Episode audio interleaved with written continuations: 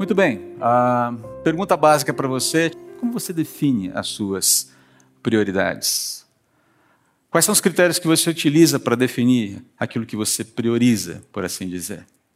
Quais são os critérios que você utiliza para definir as suas prioridades financeiras? A gente costuma falar aqui, você já deve ter ouvido essa frase várias vezes, a gente prioriza o que valoriza. Nós priorizamos o que valorizamos, isso é um fato. Isso é um fato. Mas o que nós temos priorizado de fato é o que dizemos valorizar. Entendam? A gente prioriza o que valoriza. E a gente diz valorizar muita coisa. Mas o que nós é, priorizamos de fato revela, é, é, tá em consonância com o que nós dizemos valorizar. Como disse, a tirinha do Snoopy reflete bem esse ponto aqui. Eu valorizo você demais, minha querida, até que o jantar chegue. Quando o jantar chega, a gente muda a pauta. E, eventualmente, a gente retoma isso lá na frente. Todo domingo, todo domingo, é, durante a pandemia isso ficou um pouco esquisito, mas todo domingo, né, milhões de pessoas se reúnem presencialmente ou no, remotamente agora, no, no modelo online, para cultuar um Deus que elas dizem amar, reverenciar, priorizar e honrar acima de todas as coisas. É isso que a gente faz como igreja. É o discurso que nós temos em comum aqui. E não é só o nosso discurso, é o discurso que nós vemos praticamente em toda a igreja séria. E não está errado esse discurso acontecer. Não há nada de errado nisso. Mas a semelhança do jantar do Snoopy, que interrompe a carta de amor, ah, quando o assunto é ofertar, nem sempre as prioridades combinam com o que a gente está afirmando valorizar. É uma realidade. É uma realidade. Dizem que o órgão mais sensível do corpo de, uma, de um ser humano é o bolso. E eu lembro de ter ouvido alguém acrescentar essa definição, o seguinte: é o órgão mais sensível do corpo humano e é o último que se rende a Cristo. Uma forma interessante de analisar toda essa dinâmica do coração com posses, do relacionamento com o dinheiro e tudo mais. Quais critérios eu e você temos utilizado para definir nossas prioridades financeiras? Segura essa pergunta um pouquinho aí com você, a gente já volta para ela daqui a pouco. Nós estamos estudando aqui recomendações de provérbios para o bom viver. Nós estudamos no primeiro domingo, no, culto, no, primeiro culto presencial desse ano, as recomendações contidas lá em Provérbios, capítulo 3, versículos 1 a 12. Nós falamos dessas recomendações no primeiro domingo e agora estamos expandindo cada uma delas. São quatro recomendações. Vimos no dia 16 que nós devemos nutrir um coração ensinável e interessado em Deus, Sua palavra aberta aos seus agentes legítimos. Usamos o exemplo de Salomão para isso, ali em 1 Reis. Na semana passada, no dia 24, nós estudamos sobre a necessidade de nutrirmos um coração sóbrio, humilde e ensinável, confiante, perdão, em Deus, disposto a ser orientado por Ele. Vimos o exemplo ali no Salmo 73 de Asaf. Temos trabalhado com exemplos muito claros na Bíblia sobre esses movimentos e a necessidade de cada um deles. E hoje nós vamos ver esse terceiro é, essa terceira recomendação essencial para o bom viver. Nutra um coração disposto a honrar a Deus com o melhor das suas posses. Já deve estar colocado aí no, no seu slide. Só retomando o texto de Provérbios para ficar bem claro o que está sendo proposto ali, a instrução que está sendo colocada ali para a gente. Provérbios 3, versículos 9 e 10. Diz assim a palavra do Senhor, não vai aparecer na sua tela. Honre o Senhor com suas riquezas e com a melhor parte de tudo que produzir então seus celeiros se encherão de cereais e seus tonéis transbordarão de vinho. Ok. Um, temos que fazer algumas contextualizações aqui sem adulterar o significado inicial dessa palavra. Primeiro, quando ele fala de riqueza, ele não está falando só para pessoas ricas, ele está falando para qualquer posse, qualquer quantidade de posse que você tiver. É errado você atrelar essa passagem aqui a uma condição de riqueza que é, não corresponde à sua escala de valores. Está dizendo aquilo que você possui, aquilo que você produz, independentemente de que de, de posições ou de posição na escala social você ocupa. A gente já falou também, vira e mexe, a gente usa essa frase, eu sempre estou citando aqui, é, C.S. Lewis e outros queridos que pregam aqui também já citaram Há uma frase do Lewis que fala assim: se você colocar primeiras, as primeiras coisas em primeiro lugar, terá também as segundas. Se colocar as segundas coisas em primeiro lugar, acabará perdendo ambas. Essa ideia de que eu preciso entender o qual é a prioridade, o que eu estou priorizando as primeiras coisas ou as segundas coisas. Porque nesse processo de priorizar as primeiras, é, Deus promoverá as segundas.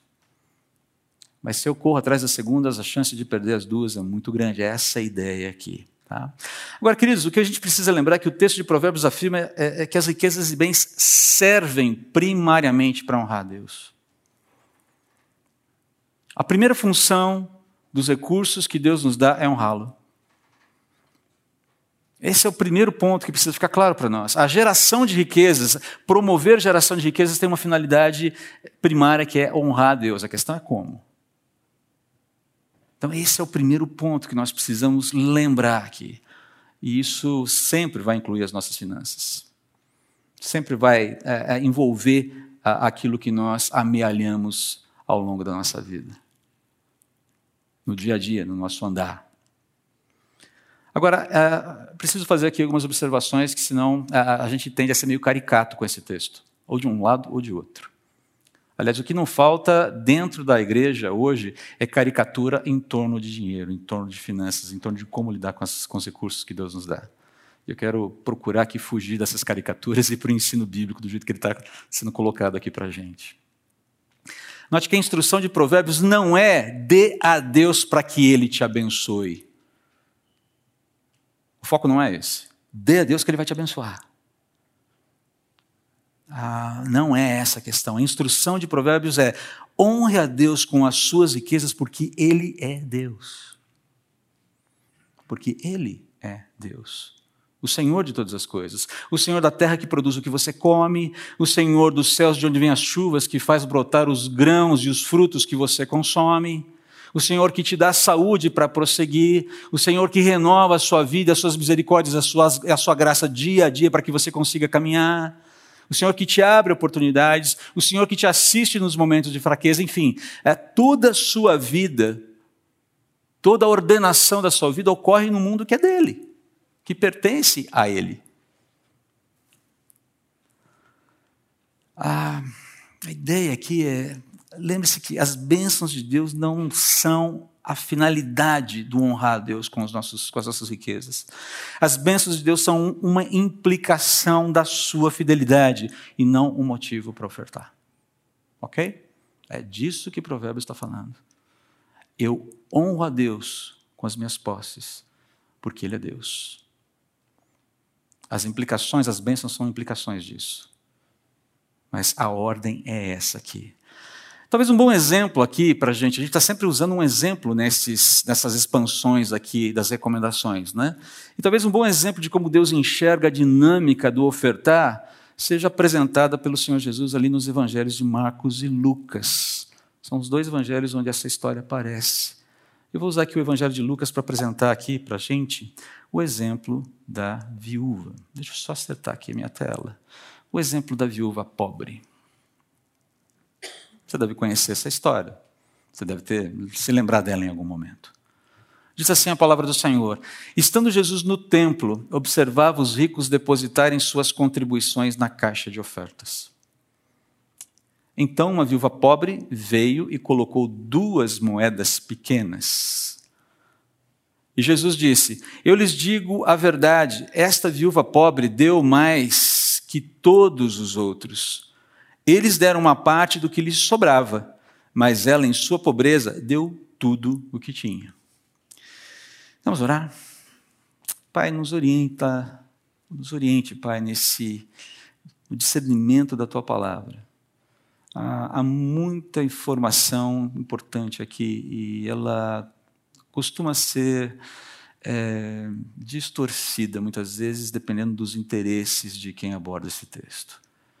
Que nós queremos é honrar o teu nome, glorificar a tua pessoa, exaltar o Senhor e instruir corretamente a tua igreja. Tem misericórdia de nós, então, e nos ajude nesse, nessa tarefa, nesse momento, em nome de Jesus. Amém. Várias sugestões têm sido feitas sobre o que Jesus é, teria desejado ensinar nesse episódio. Veja bem, esse episódio aconteceu. Jesus não está falando de algo hipotético, ele está no templo, A gente já vai falar um pouquinho sobre isso daqui a pouco. E ele vê uma cena. Ele vê uma senhora, ele discerne aquela pessoa, discerne a sua situação, e aquela mulher apresenta, vai até um gasofilácio. Havia vários ali onde ela estava provavelmente o pátio externo, o pátio das mulheres no templo, no segundo templo ali de Jerusalém, e ela coloca duas moedinhas. Está conseguindo ver as moedas? Duas moedinhas. A menor moeda possível ali. Muita gente tem proposto alguns ensinos a partir desse episódio. Afinal de contas, isso não está destacado ali no Evangelho de Lucas e Marcos por acaso. Alguns dizem que a medida de oferta, a lição que Jesus quer colocar, o que ele quer estabelecer ali, que ele quer ressaltar ali, é que a medida da oferta de alguém não diz respeito a quanto ela dá, mas o quanto ela retém para si. Eu tenho duas. Então, ao invés de dar duas, eu dou uma e fico com outra. Isso é a medida da minha oferta. É uma proposta. De cara, quero dizer que não é a minha. Não é assim que eu creio particularmente estudando um texto, que é isso que Jesus está propondo. Mas é uma proposta. Uma segunda proposta, uma oferta deve ser medida pelo espírito com que é dada. E aí só Deus tem condições de fazer isso, porque você vai medir o espírito com que é dada como? É uma proposta interessante. Uma terceira possibilidade, a doação de alguém deve ser proporcional aos seus recursos. Ou seja, quanto, você, quanto mais você tem, mais você tem a obrigação de dar. Hum, não sei. Não sei se é essa, esse é o critério maior aqui. Creio que seja por aí, mas enfim. Uma quarta possibilidade: a verdadeira doação envolve dar tudo o que se tem, ou seja, você pega tudo o que você tem, despeja na mão de Deus através dos seus agentes legítimos e abraça a pobreza como uma forma de mostrar que você confia em Deus. Ok? Então é o seguinte: próximo salário. Isso aqui é brincadeira, tá, gente? Eu não estou falando sério agora. Você tem, tem, que avisar, porque senão, olha o que o pastor está falando, né? Pronto. Ah, então, o que eu vou falar aqui é uma brincadeira. Você que está em casa aí, não faça mau uso dessa fala, tá? Então, a partir do mês que vem, ou a partir desse mês de fevereiro que está entrando, sabe o que você vai fazer? Você vai pegar todo o seu salário, todo o seu prolabore, todo o seu bônus e você vai dar para a igreja, tá bom? Será que é isso? Será que é isso aí? Há também quem questione se Jesus estava realmente fazendo um elogio à viúva nesse texto. Ah, não é bem isso que ele está falando. Ele teria elogiado ou ele teria lamentado o que ela fez? Olha só o que a religiosidade faz com uma pessoa. Ela dá tudo o que ela tem e fica sem nada para ela. Tem gente que faz esse tipo de leitura e propõe, e propõe esse tipo de encaminhamento, de visão, de interpretação do texto. De acordo com essa interpretação aqui, essa viúva teria agido daquela forma por constrangimento provocado pela doutrinação predatória dos mestres da lei. Os caras ficam tão encarniçados em cima e estabelecem uma série de regras religiosas que vai é, extraindo da pessoa até o que ela não tem. Isso em questões materiais. Isso acontecia, isso era realidade. Aliás, Jesus, inclusive, deu uma baita de uma sarrafada nos mestres da lei, no capítulo 20, no final do capítulo 20, justamente falando isso aí. Vocês depredam, vocês acabam com as viúvas. Quem mais precisava de proteção de vocês, mestres da lei, líderes religiosos, é quem é mais é, é, é depredado nas suas, na, nas suas posses. Vocês são predadores. São presas fáceis nas suas, nas suas mãos. Jesus fez essa acusação, mostrando que isso estava errado. A verdadeira religião é cuidar de quê? Dos órfãos e viúvas. Esse é o verdadeiro espírito da religião, da religião verdadeira. O cuidado com o desassistido. Então até faz sentido que a pessoa pense, mas será que Jesus está fazendo um elogio ao que ela fez? Ou ele está olhando e falando, olha, olha só o que esses religiosos miseráveis têm feito com o povo, quando na verdade deveriam fazer o oposto. Mas não parece que seja bem esse o caso aqui, porque o versículo 3, claramente, claramente, é, é um elogio de Jesus e não uma crítica. É um elogio. Não é um lamento aqui. E essa percepção é destacada por Lucas, é destacada por Marcos, e, e, o que eles destacam é o discernimento que Jesus tem do coração daquela mulher, e a aprovação que Jesus faz à atitude dela no momento em que ela está ofertando. Duas moedinhas. Ele vê algo que ele não vê nas demais pessoas que estão ofertando ali. Tem algo distintivo nessa mulher aqui. E vamos lembrar que Jesus está ensinando no templo, é a última semana dele antes da crucificação. Ele entrou em glória em Jerusalém, todo mundo com mantos e palmas recebendo Jesus porque quer, acha que ele é o Messias que veio libertar Israel, e ele começa a frustrar as expectativas daquele, daquela turma, especialmente da liderança religiosa de Jerusalém, ensinando diariamente no templo essa situação, esse evento está envolvido, ele está encapsulado justamente nessa sequência de é, ensinos de Jesus. E aqui tem mais um deles, e é por isso que está destacado ali de uma forma muito clara nos evangelhos de Marcos e Lucas. E ele viu algo ali, ele está percebendo, ele está ele tá lidando com o movimento diário da vida e com a espiritualidade, com o exercício da espiritualidade das pessoas. Jesus está ensinando distante dessa realidade. Está lidando com algo que está acontecendo ali na hora. E algo que esse ensino vem dessa percepção de algo precioso ali na atitude dessa mulher. E Jesus começa falando assim: Eu digo para vocês a verdade. Sempre que Jesus usa eu digo para vocês a verdade, ele está querendo enfatizar, ele está dando uma ênfase para introduzir verdades profundas e lições importantes que os seus discípulos, que os seus seguidores precisam considerar, precisam seguir. Atente para isso aqui, porque eu vou te falar, é muito importante. Basicamente é isso. E Jesus discerne essa mulher.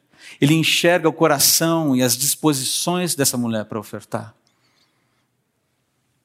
Mas Jesus distingue a oferta da viúva em relação a outro tipo de oferta. Faz uma comparação ali. A oferta de pessoas ricas. E aqui é que começa a azedar para muita gente a conversa. Pronto.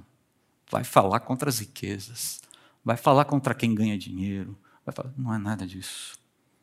Não é nada disso. O contraste entre o rico e o pobre aqui é intencional, ok? Uh, não há como evitar isso e não há por que evitá-lo. Mas com isso, Jesus não está afirmando que todos os pobres são piedosos perfeitos e todos os ricos são malvados capitalistas. Não é isso que está ensinando, não é isso que está sendo falado nesse texto. Não se trata disso. A ênfase não é essa.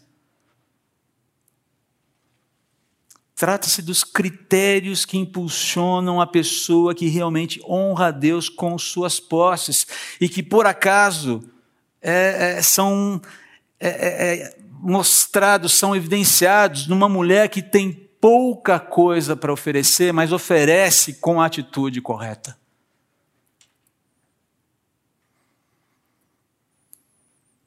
Jesus não está metendo a boca em rico, nem está enaltecendo o pobre. Mas ele está falando assim, há uma disposição correta que pode ser vista na vida dessa mulher. E porque ela é pobre, isso fica mais saturado ainda, mais evidente, mais marcante. Essa é a questão aqui. Ah, que critérios são esses? Que critérios Jesus está tá enaltecendo aqui? Estão embutidos nessa cena aqui. Primeiro deles, dar mais não é uma questão de quantidade. É o mais evidente de todos, é o mais claro de todos. Segundo, dar mais é caracterizado por prioridade. Quais são as suas prioridades, as minhas prioridades ao lidar com as nossas finanças? E terceiro, dar mais é caracterizado por sacrifício. Dar mais é uma questão de quantidade, dar mais é caracterizado por prioridade e é caracterizado por sacrifício. Vamos à primeira delas, quantidade ah, essa mulher dá as menores moedas de men duas moedas de menor valor dentro daquele contexto. Isso aqui é uma moeda de um centavo. Seria algo semelhante a isso aqui. Essa é a oferta daquela mulher. Ok? Imagine uma criança vindo nesse momento aqui, no momento do ofertório, e depositando duas moedinhas de um centavo no gasofilaço. Para nós, meros humanos, perdão, Provavelmente você fala, dois centavos, tadinha, que ingênua, né? Como será que Deus veria essa oferta? Essa é uma questão interessante, não é? Para mim é uma questão muito interessante.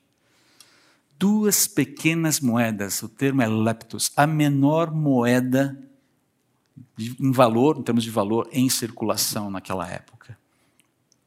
Fica evidente que Deus não se impressiona com quantias é, e nem com o tamanho da carteira de ninguém. Deus não se impressiona com isso. Homens se impressionam com isso. Talvez eu não me impressione tanto com uma oferta de dois centavos do gasofilácio, mas se alguém chegar e deixar um cheque bem gordão, eu falo, uau, que bênção, não é mesmo? Eu, na minha humanidade falida, que vê apenas parte do todo, vejo, isso é uma oferta abençoada. Os dois centavos, o que eu faço com essas moedas? Ah, sei lá, deixa aí. Se bem que se você é como eu, você tem começado reaprendido a dar valor para as moedas. Não sei se é o teu caso. Deus não se impressiona com o tamanho da carteira de ninguém. A gente se impressiona. Deus se agrada de ofertas que o honram independentemente do volume, feitas com desejo sincero de informar que Ele é amado e reverenciado, que Ele é priorizado. Essa é a questão aqui. É por isso que uma oferta sincera de poucos reais, como dois centavinhos num gasofilácio, talvez feito por uma criança, é, podem agradar tanto a Deus quanto uma oferta sincera de dezenas, centenas, milhares de reais. Talvez até mais. Não se trata da quantia, se trata da disposição. E aí talvez alguém possa perguntar para mim, ah, então por que dar dezenas, centenas ou milhares de reais a Deus se o que importa é a sinceridade da oferta e não a quantidade? Perguntinha malandra essa, né? Mas já ouvi essa pergunta. Então por que dar? Simples. Pela mesma razão que alguém que só tem poucos centavos e os oferta com sinceridade, reverencia e alegra, ou, é, que faz isso com sinceridade, reverência e alegria, perdão, o faz. Pelo mesmo motivo. De novo, não é quantia, é? Então o que importa? A questão é a disposição, esse movimento do coração. Segundo ponto, prioridade. Falei que o primeiro, o primeiro ponto aqui é dar mais, não é uma questão de quantidade. O segundo ponto é dar mais, é caracterizado por prioridade. Essa viúva, ela não deu do que lhe sobrou. Jesus fala isso no versículo 4. É, ela, em sua pobreza, deu tudo o que tinha. Ele faz uma comparação com aqueles que deram do que sobrava. Ela não deu do que sobrou. A oferta dessa viúva foi, dessa viúva foi realizada a partir dos seus recursos principais. Vamos ver o que sobra para depois dar. Não. É o que eu tenho e o que eu preciso fazer. A questão aqui, queridos, é, é, é esse tipo de disposição revela o tipo de prioridade que essa mulher tinha. E a prioridade dela era Deus, seu reino, sua justiça, é, em, vindo imediatamente à sua mente. Ela entendeu aquela, aquela proposição de Jesus ali no Sermão do Monte, Mateus capítulo 6, versículo 33. Busquem a Deus em primeiro lugar e todas as busquem o reino de Deus e a sua justiça e todas as coisas vos serão acrescentadas. Ou seja, prioriza Deus, prioriza o reino, prioriza a métrica do reino, a pauta de Deus e deixa Deus cuidar de tudo que for necessário. Ele não vai falhar com você. Veja bem, tudo que for necessário. Há necessidades. Nós ah, temos alguns desejos que transformamos em necessidades, mas nem toda todo desejo é uma necessidade de fato. Necessidades são necessidades, desejos são outras coisas. E Jesus elogia essa mulher por isso, esse movimento. Ela deu mais porque ela priorizou a partir dos seus recursos principais. Priorizou quem? Deus, o seu reino, a sua justiça.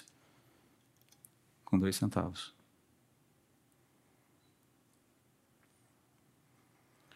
Pensa um pouquinho agora, vamos aplicar isso aqui na nossa vida diária. Pensa um pouquinho no seu orçamento.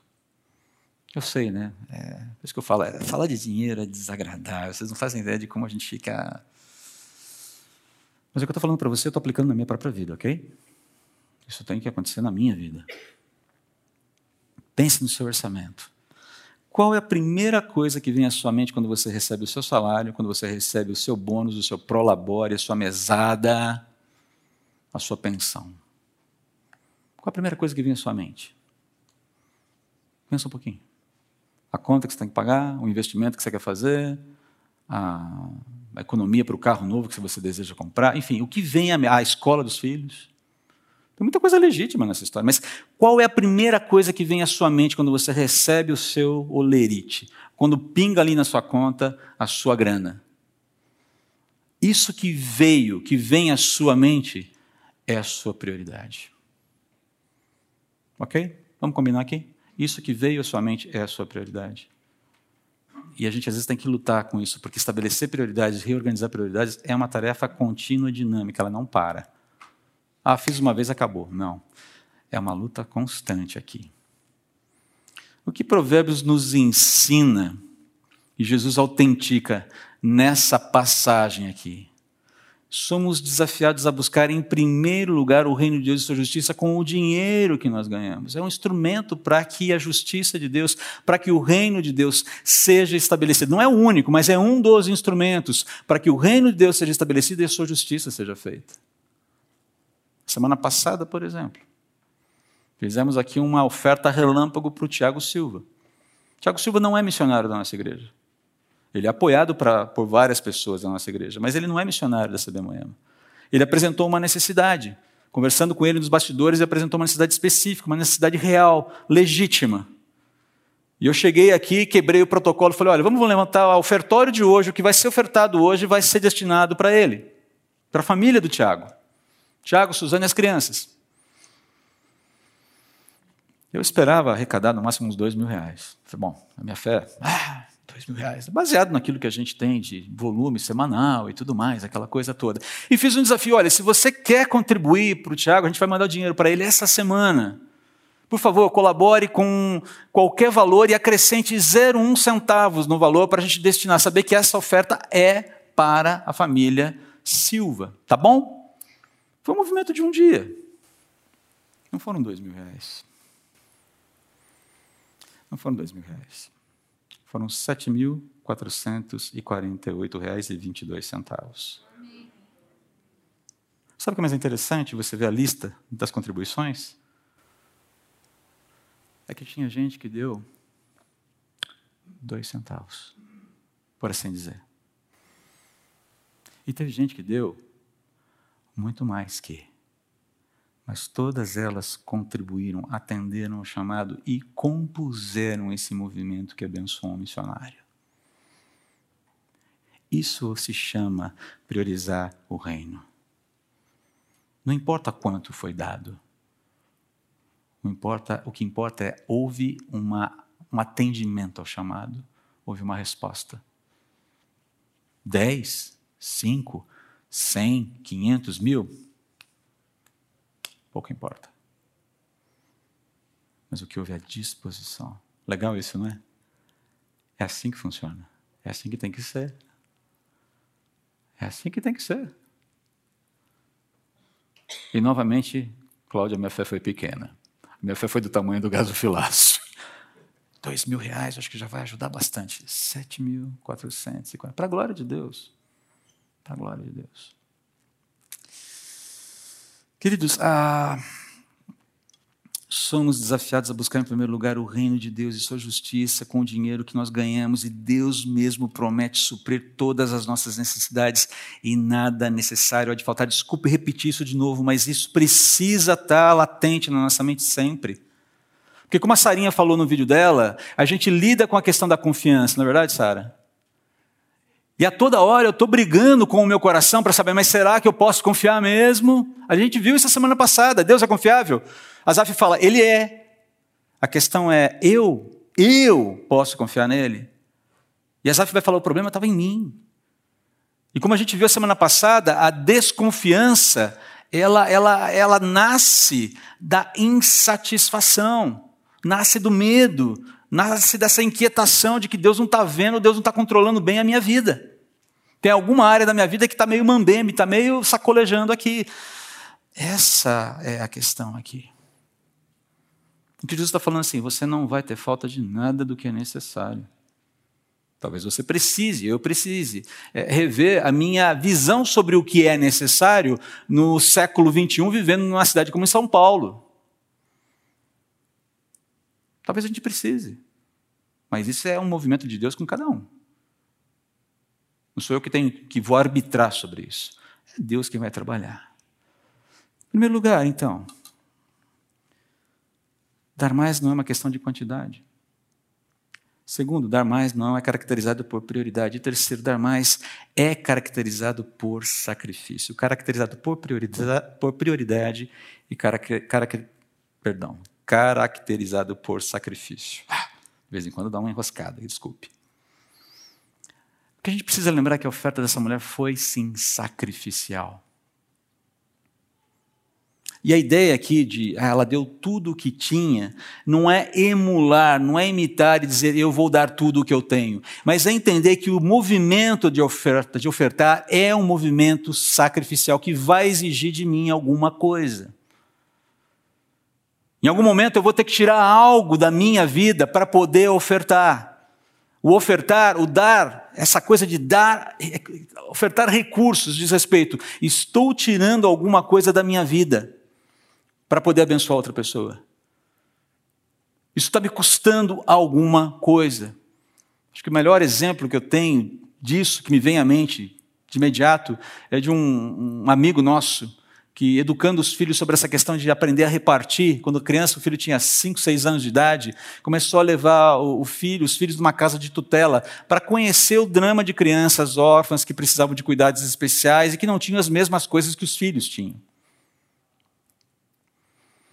Foram a primeira vez, conheceram e tudo mais, e lá pela terceira, quarta vez, ele falou: hoje a gente vai. E as crianças já conheciam as crianças que estavam na casa. Ele falou: hoje a gente vai fazer uma coisa diferente, a gente vai levar presentes para essas crianças. Uh, papai, vamos para o shopping comprar então? Vamos lá passar na loja tal? Falei, não, não, não, não, vocês não estão entendendo. Vocês vão escolher, cada um de vocês, um presente para cada amiguinho que vocês fizeram lá. Não vale presente quebrado, não vale presente que vocês não usam mais. Tem que ser algo que vocês gostem. Pô, papai! Você tem que sentir o que significa dar algo que vai te fazer falta. Foi um exercício interessante. Daqui a pouco, e sempre, a criançada é esperta, né? Ele falou, André, é óbvio que eu fiz uma checagem na sacolinha de cada um. Metade dos brinquedos estavam quebrados.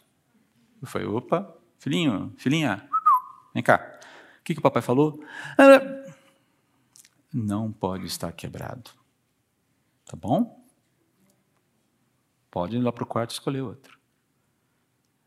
Ele falou: foi interessante ver todo esse processo que saiu da tristeza, do egoísmo, da, do apego, para aquele momento em, em dar o brinquedo com resistência mas depois passar, a partir daquele momento de entrega, brincar com o outro e ver a felicidade do outro e ser contagiado pela alegria do outro.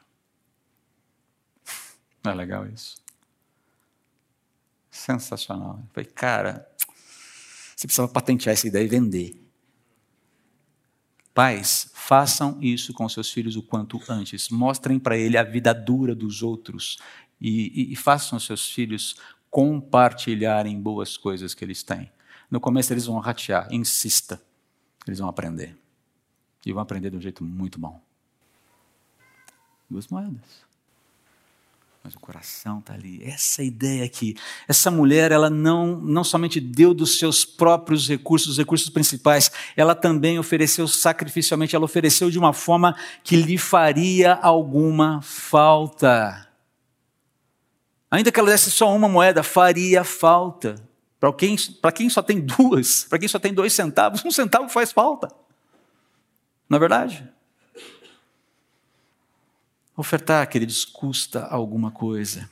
E se o meu ofertar sequer faz cócegas nos meus bolsos, alguma coisa está fora de lugar.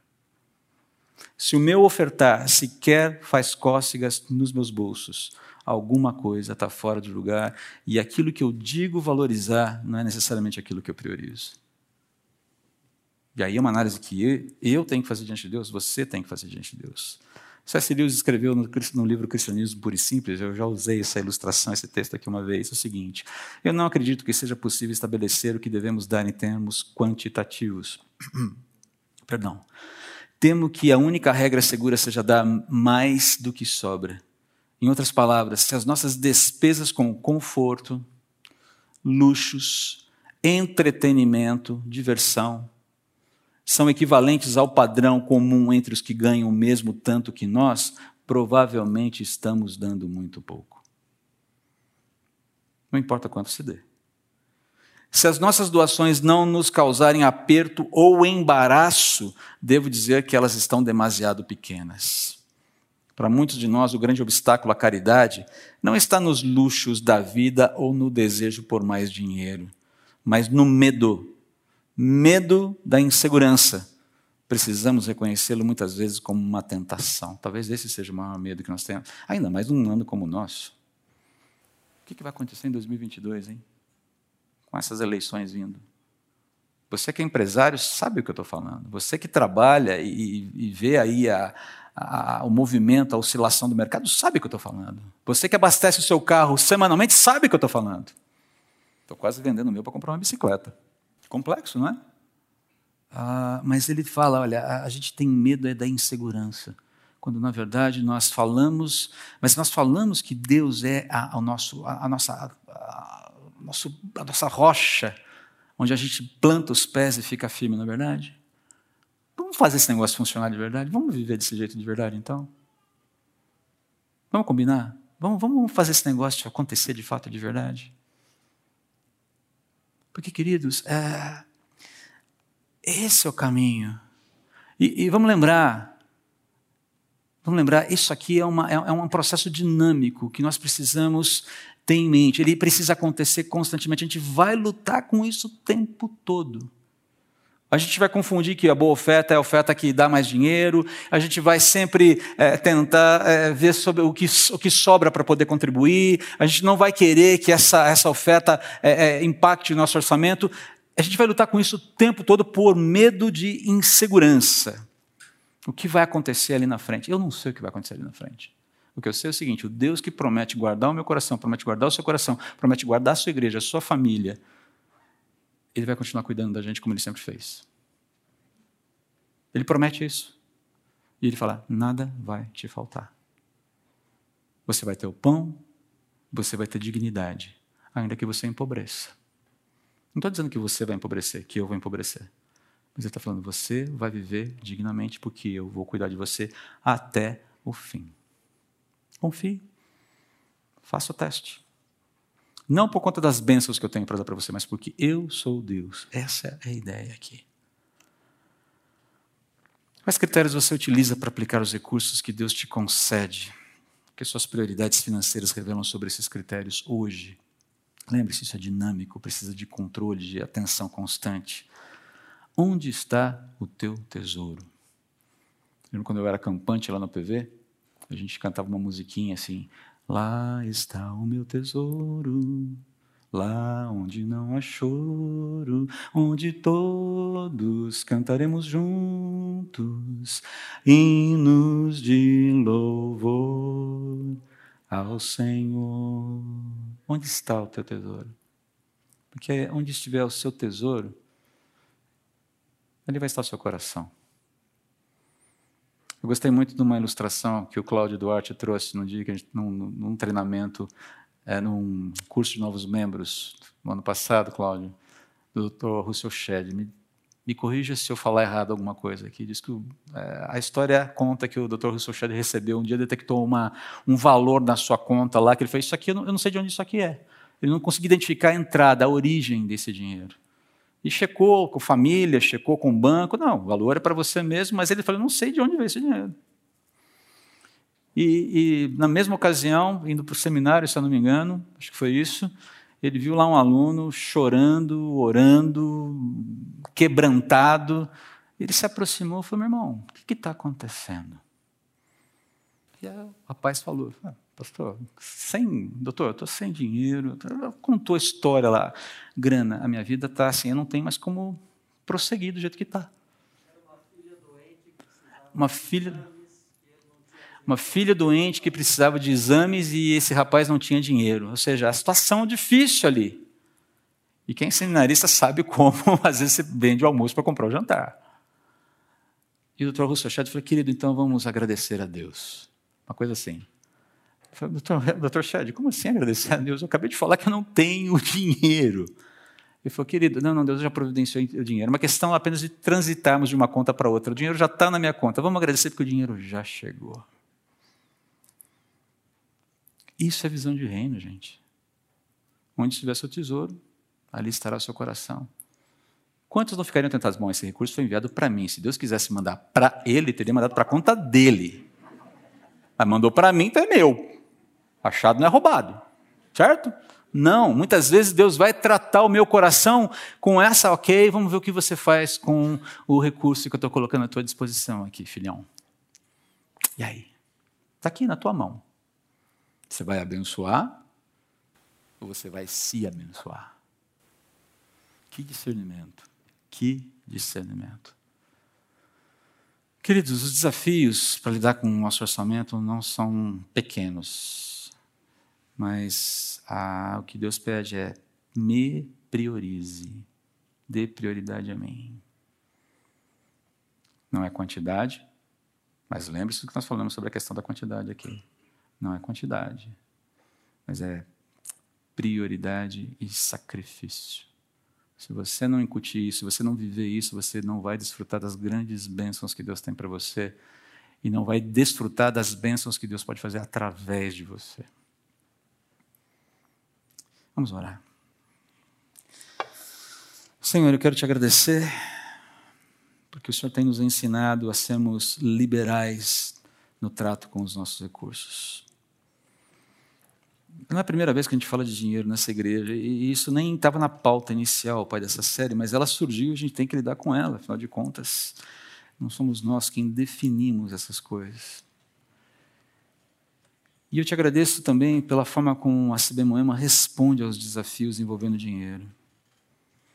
Mas existe o, o, a dinâmica diária, do nosso viver diário, Pai. A, no nosso viver diário, essa necessidade da gente se educar, se avaliar, se testar, se diagnosticar, para saber se a gente está realmente fazendo a coisa certa, se o nosso coração está sendo movido com as intenções corretas.